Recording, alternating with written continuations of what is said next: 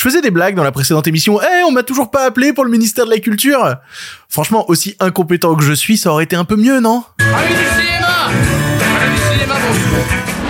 À tous et toutes et surtout à ceux et celles qui ne sont pas d'accord aujourd'hui dans le pire podcast cinéma. On a le nom de la nouvelle ministre de la Culture, il s'agit de Rachida Dati. Pourquoi, comment, mais où est donc Ornicar? Cette décision est la surprise que l'on n'attendait pas, comme un cadeau de Noël empoisonné à la bourre, je vous explique tout. À côté de ça, les SAG Awards font débat en présentant leur nommé pour 2024, une édition qui se fera sans DiCaprio, sans May December ou Zac Efron.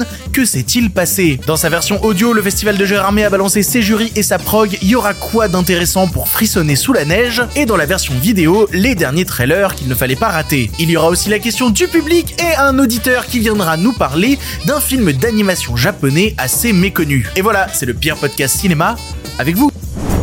Eh bien, ça ne va pas être dans la poche.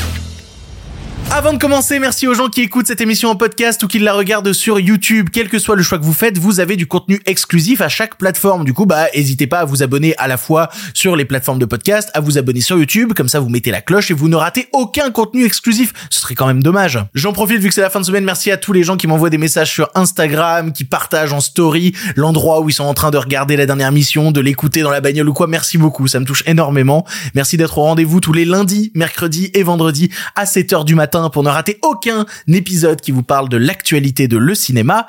Et on commence tout de suite avec les sujets du jour. Respect et robustesse, Caius C+. Alors, les nouvelles sont bonnes? Ah, ils sont pas de la dernière marée, les nouvelles.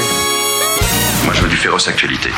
À la base, je prenais un peu d'avance sur l'écriture de cette émission et j'avais commencé à écrire un truc sur les rumeurs, à savoir oh là là, Claire Chazal qui va être ministre de la culture, oh non, ça va être de la culture bourgeoise, blablabla. J'avais même commencé à récupérer sa bio, hein. je montrais ses liens avec le monde de la culture puisque elle a animé pendant des années l'émission Passage des Arts. Euh, bon, j'expliquais tout son parcours aussi au théâtre, l'époque où elle avait animé les, victoires de la musique classique. J'essayais pas non plus de trop lui reluire le cul parce que ça reste quand même une sphère d'élite intellectuelle parisienne, très refermée sur elle-même, très bourgeoise. Voilà, j'utilisais terme-là. Une culture donc un peu méprisante, c'était pas l'annonce du siècle, quoi. Ça restait une Roselyne Bachelot avec euh, moins de blagues et moins de contacts. Et puis là, plot twist de dingue. On apprend jeudi dans le Parisien que certains conseillers de l'Élysée auraient mis un veto catégorique à la nomination de Claire Chazal au poste de ministre de la Culture. Alors, on n'a pas la raison invoquée, mais on peut imaginer que c'est peut-être parce qu'elle avait trop, euh, trop de liens avec la culture. Non, c'était trop logique en fait. Non, fallait vraiment quelqu'un qui ait rien à voir avec le milieu. C'était encore trop pointu, c'était trop précis pour le secteur.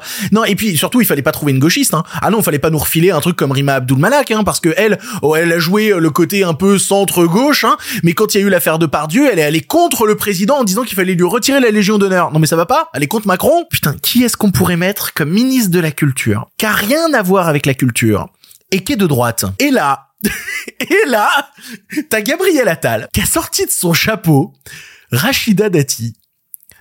R- Rachida Dati.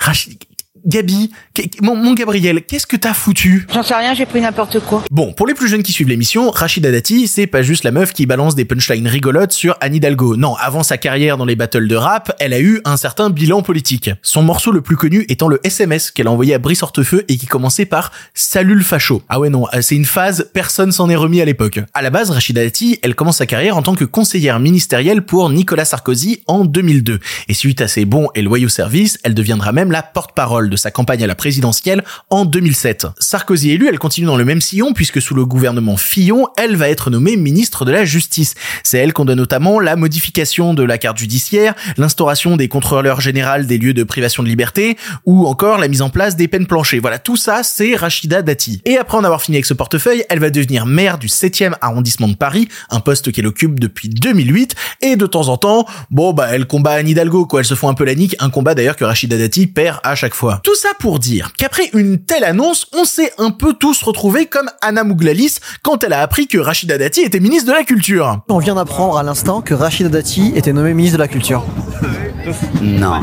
Et là, vous devez vous dire, Victor, c'est c'est marrant quand même, dans tout ce que tu racontes là, on parle quand même pas beaucoup de culture. Oui, on parle même pas du tout de culture Sans déconner, je sais que le poste de ministère de la Culture, on y fout souvent n'importe qui. Sous Macron, on avait déjà eu Franck Riester comme ministère de la Culture. Qui se souvient de la politique culturelle de Franck Riester? Absolument personne, parce que c'était pas marrant du tout. C'est quand même le mec qui a permis qu'à la télévision française, quand un film dure plus d'une heure et demie, on a le droit de mettre une troisième coupure pub. Et vu que la totalité des films dure quasiment plus d'une heure et demie, Eh ben merci, bravo Francky. Même Roselyne, ma douce Roselyne, elle était de droite, mais elle me manque parce qu'elle avait quand même un certain lien avec le monde de la culture. C'est-à-dire que les saltimbanques, quand ils savaient pas quoi faire, eh ben ils connaissaient son numéro de téléphone, ils pouvaient passer un coup de fil. Ou ils pouvaient faire comme Pierre Ninet, aller la clasher sur Twitter. C'est arrivé, c'était une autre époque. Qu'est-ce qu'on a rigolé pendant la pandémie? Je demande pas non plus un truc niveau André Malraux ou De Gaulle. Non, je suis très très loin de tout ça. Je demande juste que quand on parle du ministère de la culture, eh ben on mette quelqu'un qui a un rapport avec la culture. Non mais je sais, ça paraît insensé dit comme ça. Alors peut-être que cela a été pensé pour créer un gouvernement avec une certaine cohérence, puisqu'ils sont allés chercher une ministre qui est mise en examen depuis 2021 pour corruption et trafic d'influence après avoir récupéré de la part de Renault 900 000 euros afin de faire du lobbying pour eux au Parlement européen. Elle reconnaît d'ailleurs avoir touché quasi un million d'euros de la part de Renault. Elle dit juste, je m'en suis pas servi pour faire du lobbying. Bon, voilà. Du coup, je me suis dit, on va pas juste gueuler, on va faire quelques recherches. On va essayer de trouver les liens entre Rachida Dati et la culture. Bon, du coup, elle est maire du 7e arrondissement, un arrondissement où se trouve le musée du Quai Branly et le musée d'Orsay. Ouais, non, mais je sais, je suis obligé de creuser, qu'est-ce que vous voulez que je trouve? Je suis allé sur le site de la mairie du 7e pour voir leur plan pour la culture. Bon, euh, ça a globalement tourné très vite à rien du tout, hein. Des cours d'échecs gratuits à la mairie, un salon du livre. Elle a globalement la politique culturelle d'une petite mairie de province. Après bon, le monde de la musique a pas mal parlé de Rachida Dati. À l'époque où elle était ministre sous Sarkozy, la chanson du dimanche, qui se souvient de la chanson du dimanche, avait fait une chanson sur Rachida Dati. Bon, vi- visiblement c'était pour se de sa gueule, mais elle a eu droit à sa chanson. Sniper aussi avait fait un son euh, sur Rachida Dati. Ouais, bon, c'était pour dénoncer son côté opportuniste, mais euh, c'est arrivé. Non, en vrai, le meilleur morceau sur elle, vous le connaissez peut-être pas, c'est un morceau de Sexy Sushi qui s'appelle À bien regarder Rachida et qu'il a décrit comme une dominatrice SM qui veut absolument tout dominer. J'adore ce morceau, je l'ai beaucoup écouté. Bon, on rigole, mais il y a pas grand-chose. Du coup, j'ai voulu creuser un peu plus loin et je me suis dit peut-être qu'à l'époque où elle était ministre, dans son gouvernement ont été menées des grosses politiques culturelles importantes et que c'est ça qu'il faut poursuivre à notre époque. Alors à cette époque, 2007-2009, la ministre de la Culture, c'était Christine Albanel. Qui s'en souvient? Absolument personne. Même Sarkozy s'en souvient pas quand il l'a élu ministre trois mois après, il pouvait plus la blairer et il écoutait que son conseiller culturel qui était Georges-Marc Benamou. Les projets culturels de l'époque, alors c'était adapter le monde de la culture à la révolution numérique, et pour ça, son gros projet phare, c'était Adopi. Oui, c'est cette époque-là. Ça a bien marché, dis donc Dans les petites affaires rigolotes de son ministère, c'est d'ailleurs à cette époque-là que le musée national néo-zélandais a demandé à la France de lui restituer une tête de guerre maori tatouée, et la ministre de la Culture s'y était personnellement opposée. Puis son successeur, euh, Frédéric Mitterrand, a fait voler le truc en éclats et l'a restitué en 2011. Bon alors, si je résume, une maire sans politique culturelle majeure, issue d'un gouvernement qui est démissionnaire au sujet de la culture, qui se faisait citer en boucle dans des morceaux à l'époque pour se foutre de sa gueule, et qui est aujourd'hui mise en examen pour corruption. Vous prendrez quoi avec ça? L'addition? Un café peut-être? C'est fou ce que Macron arrive à faire. Il arrive à me faire regretter Roselyne Bachelot. Roselyne Bachelot. C'est quasiment une œuvre d'art à ce niveau. Si on sort des blagues vaseuses une seconde, ça dénote quand même d'un vrai problème politique français récurrent. À savoir qu'il n'y a pas, et ce depuis plusieurs décennies, de véritables politiques culturelles en France. Ça fait environ 15-20 ans qu'il n'y a pas de vraie politique culturelle à long terme de projets durables concernant la culture. Même sous Hollande, c'était déjà le cas. Il y avait rien, il n'y avait pas de vision à long terme. Parce qu'autant je déteste les ministres de la culture sous Sarkozy, autant, bah, il y avait un plan. Un plan désastreux, super mal foutu et très à droite, il y avait quand même un plan. La culture est encore et toujours un secteur sous-estimé par les gouvernements, qui ne se rendent pas compte que c'est pourtant un des secteurs les plus utilisés par la majorité des Français. C'est grâce à la culture que les Français échappent à leur quotidien parfois morose. C'est dans le divertissement et dans l'ouverture aux imaginaires que les Français arrivent à faire face à l'adversité. Et pourtant, ça semble ne pas compter. C'est devenu un poste aux personnalités interchangeables,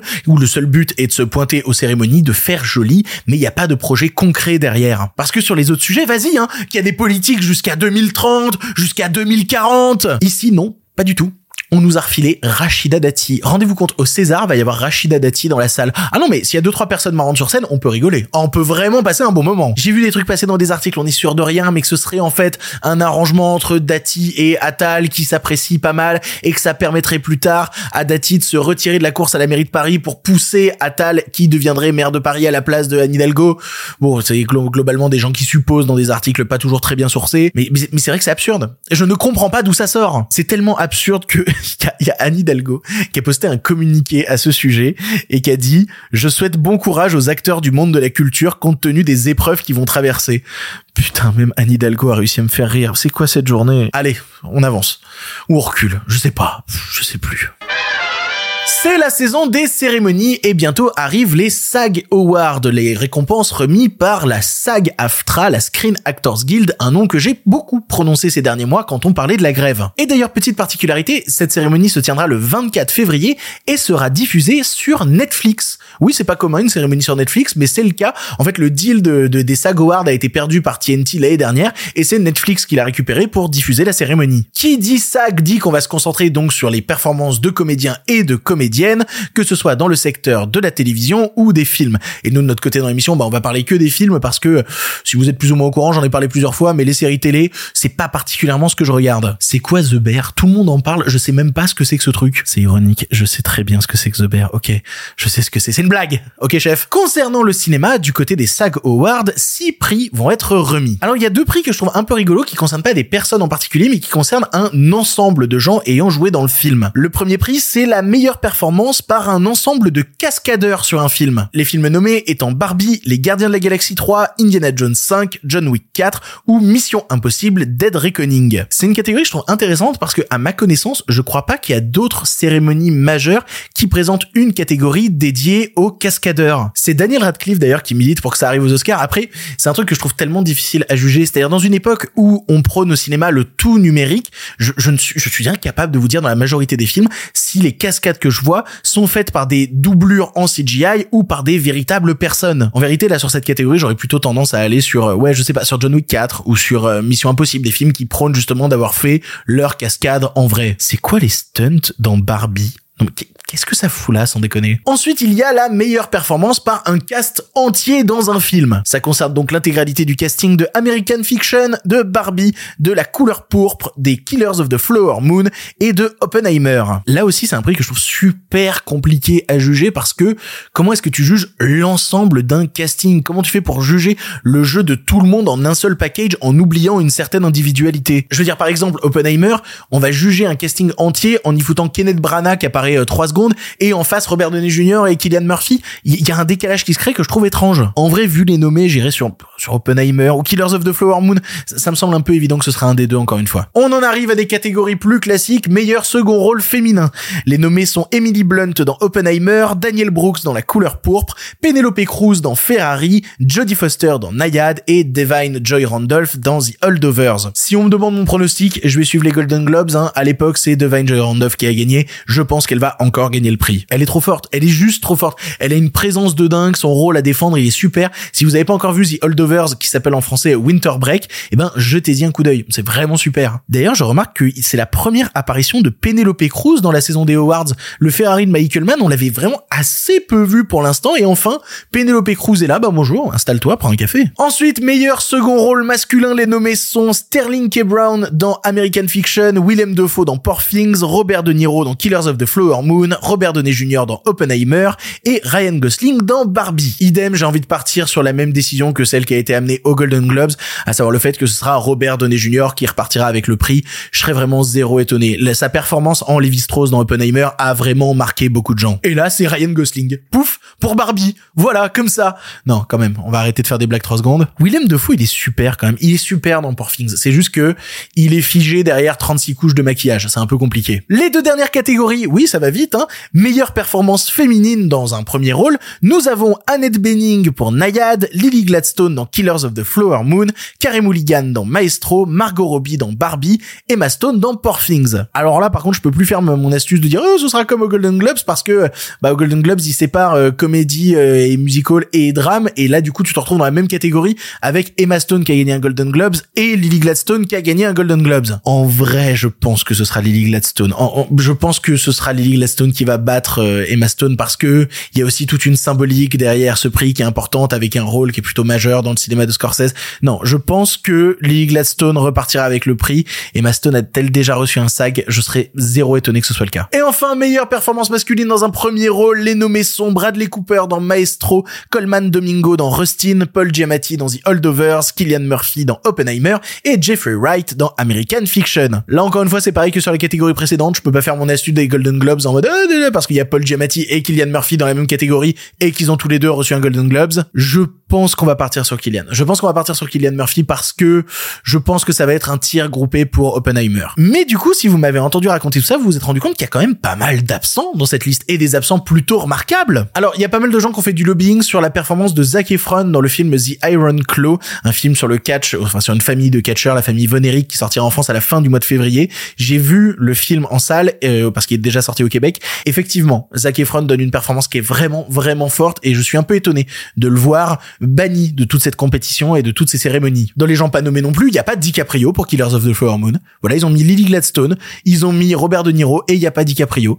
Je trouve ça très bizarre. Il y a pas non plus Kaylee Spinney pour son rôle dans Priscilla alors que toutes les autres compétitions américaines qu'on a depuis trois mois, elle est à chaque fois dans la catégorie meilleur premier rôle. Visiblement, ils l'ont oublié. Alors, euh, Anatomie d'une chute est globalement banni du truc, mais voilà, il n'y a pas Sandra Hüller, ni pour Anatomie d'une chute, ni pour Zone of Interest. Quitte à avoir mis euh, Penelope Cruz avec Ferrari, il n'y a pas Adam Driver. Je comprends pas. Ils ont mis Penelope Cruz, ils ont pas mis Adam Driver. J'ai pas encore vu Ferrari, mais je trouve ça un peu étonnant. Et enfin, le film qui est pourtant dans toutes les cérémonies, à savoir May December de Todd Haynes, eh ben là, l'entièreté du casting n'est pas présent. Que ce soit euh, Julianne Moore, Natalie Portman ou Charles Melton, tous ne font pas partie des sélectionnés des SAG. Ça pose des questions pour les Oscars à venir. Ça pose quelques questions. De toute manière, on a le temps de voir venir avec cette cérémonie. Comme je vous ai dit, elle sera diffusée le 24 février, quelques jours avant les Oscars. Ce sera donc à la fin du mois prochain. Putain, ça, ça va venir vite quand même. On aura l'occasion d'en reparler à ce moment-là. J'aurai l'occasion de vous en dire deux, trois mots.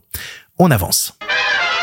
Et si tu entends ça, c'est que tu es dans la partie podcast de l'émission. En effet, dans la version YouTube, on est en train de parler des trailers qu'il ne fallait pas rater cette semaine. Mais nous, de notre côté, on va parler du festival de Gérardmer. Oui, le festival de Gérardmer, festival du cinéma fantastique de Gérardmer qui se tiendra du 24 au 28 janvier. Ils ont enfin balancé tout leur jury et tous leurs films projetés. Et pour en avoir parlé avec plusieurs personnes, il y a forcément des déçus. Par exemple, moi, je trouve le jury euh, long métrage un peu, un peu moyen. Alors, il y a Bernard Weber qui dirige euh, le jury long métrage Bernard Weber qui est présent pour avoir fait euh, putain le festival de Gérardmer depuis 2017. Je crois que Bernard Weber était présent à toutes les éditions. C'est un peu logique au bout d'un moment de lui refiler la, une place dans le jury long métrage. Il y a quelques personnes que je trouve intéressantes dans le jury long métrage, et notamment euh, Clovis Cornillac, il y a Mathieu Thury, réalisateur assez connu de cinéma horrifique. Et puis à côté, il y a Jean-Paul Salomé. Voilà, Jean-Paul Salomé. Qu'est-ce qu'il fait là, Jean-Paul Salomé? Dans le jury court métrage, par contre, il y a des noms intéressants. Il y a notamment Sébastien Onichek qui est le réalisateur de Vermine, dont tout le monde me dit beaucoup de bien. Et je suis très frustré parce qu'il n'est toujours pas sorti au Québec, blablabla. Et surtout, si on veut parler des personnalités présentes au festival, eh bien, il y a Gareth Edwards qui recevra un hommage. Gareth Edwards, on a beaucoup parlé de lui en 2023 puisque c'est le réalisateur de The Creator, film qui a fait couler beaucoup d'encre, mais aussi de Godzilla, de Monsters, de Rogue One. Voilà, si vous êtes du côté de Jérémy, vous pourrez peut-être poser des questions à ce bon Gareth Edwards. Concernant les films projetés, je sais qu'il y a deux trois personnes déçues parce qu'on y retrouve quand même pas mal de films déjà projetés dans d'autres festivals, que ce soit notamment euh, l'étrange festival, que ce soit notamment le PIF. Moi, dans les films en compétition qui m'intéressent, il y a Perpetrator qui a l'air vraiment pas mal et The Forbidden Play qui est le nouveau long métrage de Hideo Nakata. Alors, Hideo Nakata, ça fait un petit moment qu'il s'est un peu perdu, mais il sait faire des choses intéressantes. Il y a When Evil Lurks qui passe aussi, mais je sais qu'il y a pas mal de gens qui l'ont déjà vu, cette déluge de cinéma gore dans un festival parisien. Puis aussi, par exemple, il y a Sleep, film sud-coréen, dernier film avec Lee Sun-kyun, une personne dont je vous parlais dans une précédente émission.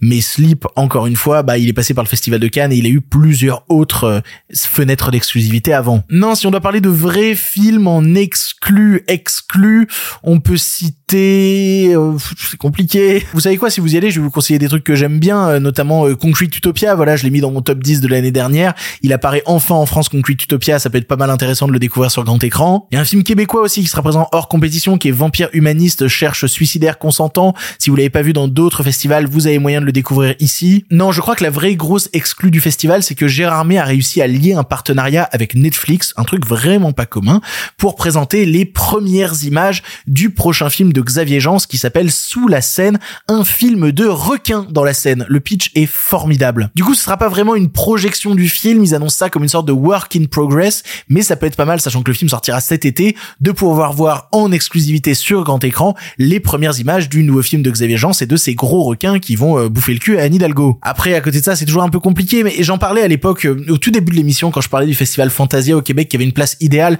parce que situé au milieu de l'été, c'était lui qui arrivait à récupérer tous les gros films de la première moitié d'année et de la deuxième moitié d'année et à les rebalancer ensuite dans tous les autres festivals. La difficulté d'un Gérard May, c'est qu'il arrive en janvier et qu'il n'y a pas encore assez à se mettre sous la dent et du coup il récupère un petit peu les fonds de plat des autres festivals. Du coup il y a toujours des trucs intéressants, hein. il y a toujours des trucs sympas à voir sur grand écran. Il y a notamment toute une nuit qui va être dédiée aux requins, voilà la nuit blanche, blanche comme le requin blanc, hein, vous avez compris la blague. Mais à côté de ça, oui, c'est sûr que si vous avez déjà écumé tous les festivals de cinéma à Paris, bah la prog est un peu légère. C'est sûr que forcément, bah en comparaison, c'est un peu dur. Eh, ça vous donnera peut-être l'occasion au moins de boire une bière avec Clovis Cornillac au bar du Grand Hôtel. Ne- N'est-ce pas déjà ça en fait? Déjà le plus important. On avance. Les nouvelles n'étaient pas très fraîches, en effet. Il est l'heure de la question du public. Vous le savez, à chaque émission, je poste une story sur Instagram où je vous dis, eh, posez-moi une question sur l'actualité. Et vous pouvez poser une question et avoir la chance de passer dans l'émission. Du coup, n'hésitez pas à me suivre sur Instagram. Et vu l'actualité très chargée du moment, j'ai décidé de répondre enfin à une question qu'on m'a beaucoup posée à la fois dans les commentaires de l'émission, mais aussi dans les questions à chaque fois sur Instagram. Ça y est, je vous donne une petite magie. On est à plus de 75 épisodes de l'émission, à peu près. Du coup, c'est le moment de révéler quelques secrets. Puisque la question du jour, elle me vient de Lord Betrave qui me demande, pas de l'actu, mais ça vient d'où les extraits que tu utilises pour chaque rubrique? Est-ce que tout le monde les avait? Est-ce que tout le monde avait la rêve de tous les extraits audio et vidéo que je mets pour euh, dynamiser l'émission? Quand l'émission commence, on entend Amis du cinéma, amis du cinéma, bonsoir. Normalement, vous avez reconnu la voix puisque c'est celle de Benoît Polvord dans le film C'est arrivé près de chez vous. Si vous avez jamais vu C'est arrivé près de chez vous, film où Benoît Polvord joue un tueur dans un faux documentaire. C'est, c'est, ah, il y a deux, trois scènes un peu rudes. Peut-être que deux, trois personnes euh, un peu jeunes peuvent être choquées. Vous, verrez, vous verrez. Plus difficile quand l'émission se lance, on entend quelqu'un dire ça va pas être dans la poche. Et ben ça, ça vient de la VF de Y a-t-il un pilote dans l'avion? Un film que j'aime beaucoup. C'est une phrase qui me faisait rigoler et qui dans son contexte est encore plus rigolote. Si vous regardez l'émission en vidéo, il y a deux extraits vidéo et les extraits vidéo, bah vous les connaissez parce qu'il y en a un c'est Mission Cléopâtre et euh, le suivant c'est Astérix et le coup du menhir. Normalement vous avez reconnu l'esthétique des films Astérix. Il y en a un qu'on m'a énormément demandé et même moi j'avais plus la ref, il a fallu que je refasse des recherches. C'est au moment où les actus se lancent, on entend quelqu'un dire moi je veux du féroce actualité. C'est du féroce intellectuel, vos dessins. Moi, je veux du féroce actualité. Et cette phrase-là, elle provient, roulement de tambour, j'avais même moi oublié, elle provient de la boom. Je me demande si la nouvelle génération, ils aimeraient la boom. Je pense qu'ils regarderaient ça de manière, c'est un film qu'aime que ma mère. Voilà, c'est ça. Je fais la bise à ma mère qui est fan de la boom. Petit extrait qu'on entend rarement, mais celui qu'on entend euh, quand les micros d'Andrew se lancent, on entend quelqu'un dire, c'est une excellente question. Eh bien ça, ça vient euh, d'un film qui s'appelle La classe américaine, qui est, je pense, un, un film que, que j'ai regardé au moins 50 fois. C'est une excellente question. À la ferme. La ferme? Quelle ferme À la ferme ta gueule, toi, du con, espèce de crétin. Qu'est-ce que tu veux Nous prendre la tête, là, pauvre con? Grand détournement pastiche de plein de longs métrages faits par Michel Hazanavicius. Et d'ailleurs, il y a une autre ref à la classe américaine dans l'émission, puisque la dernière phrase de l'émission, qui est euh, par contre la prochaine fois avec plaisir, bah ça vient aussi de la classe américaine. C'est un moment où t'as le personnage de Dustin Hoffman qui dit euh, un bon chili con carne, d'habitude je suis partant. Mais voilà, c'est ce contexte-là, avec la voix d'ailleurs en VF de Jean-Claude Montalban. D'ailleurs, dans les phrases de fin, il y a aussi le non mais c'est fini cette histoire Bah ça, ça vient de Perceval dans Camelot. Je cale toujours une phrase de Camelot dans toutes les émissions. Voilà, je suis obligé, c'est contractuel. Et enfin, juste avant la critique de film, parce que vous allez entendre juste après euh, ce blabla là, vous entendez un truc pour le cinéma, Monsieur Leblanc, pour le grand écran, pas la petite lucarne. Normalement, vous connaissez puisque c'est une phrase qui provient du Dîner de con et qui est euh, prononcée par Jacques Villeray. Un film que je n'ai jamais vu. Voilà. Non, mais je sais, ça peut paraître étonnant dit comme ça que j'ai calé une phrase de ce film, mais j'ai vu tellement d'extraits de ce film que j'ai l'impression de l'avoir vu. Je n'ai jamais vu le dîner de con. Je me demande si ça a bien vieilli. Je me demande si le film vaut encore le coup à redécouvrir en 2024. Peut-être que je vais passer un super mauvais moment. J'en sais rien. Il y a plein de comédies que je redécouvre des années 80, des années 90. Notamment, il y a tout un cycle où il me manquait des Bakri euh, Jaoui, où bah, j'ai découvert par exemple l'année dernière euh, un air de famille que j'ai adoré. Je sais pas si en comparaison un truc comme le dîner de con, alors, c'est pas du tout le même registre, hein, si ça a bien vieilli. J'ai un petit doute. Bon voilà, maintenant si vous voyez passer la question de mais il vient d'où tel extrait ou quoi, vous dites regarde l'émission 75 et vous laissez les gens se démerder. Vous laissez les gens chercher, ils se démerderont, ils trouveront les références en question. Et nous de notre côté on avance? On avance. Pour le cinéma, monsieur Leblanc, pour le grand écran, pas pour la petite lucarne. Allez, un film pour finir et on remballe. Vous le savez, à chaque émission, on termine en parlant d'un long métrage, bien ou non. Et le vendredi, c'est pas moi qui parle de long métrage, puisque je laisse la place à un auditeur ou à une auditrice de prendre la parole. Pour ça, vous connaissez la chanson, il vous suffit d'envoyer un audio d'environ 3 minutes à l'adresse mail le pire podcast ciné@gmail.com. Vous pouvez envoyer un audio. Donc n'hésitez pas, auditeur, auditrice, envoyez des audios, parler de films récents ou non, et vous pourrez passer le vendredi dans l'émission. Et là, bah, je m'étais plaint du fait que, oh putain, j'ai plus beaucoup d'audio, j'en ai reçu plein, et le premier que j'ai écouté, j'ai dit, ok, je vais faire un truc que j'ai jamais fait dans l'émission, et je vais faire passer une nouvelle fois un auditeur. Voilà, toutes les émissions que j'ai fait, je n'ai jamais fait passer un même auditeur deux fois, et c'est la première fois que je vais le faire parce que c'est un film que j'aime pas mal, qui a failli figurer dans un bouquin que j'avais écrit à l'époque. Il a failli être dedans, il n'a pas été au final. Bref, cet auditeur était déjà passé, il avait parlé de l'île aux pirates à la fois, j'aime beaucoup son phrasé, j'aime beaucoup comment il parle de cinéma. Bref, Cara, c'est à toi. Bonjour à toi Victor, je réponds donc à ton appel de détresse car apparemment ton stock de critiques de spectateurs est en voie d'extinction. Donc euh, bah écoute je viens à ta rescousse avec mes mes petits moyens pour te parler euh, pour le coup d'un film euh, un vieux film qui date en fait de 1985.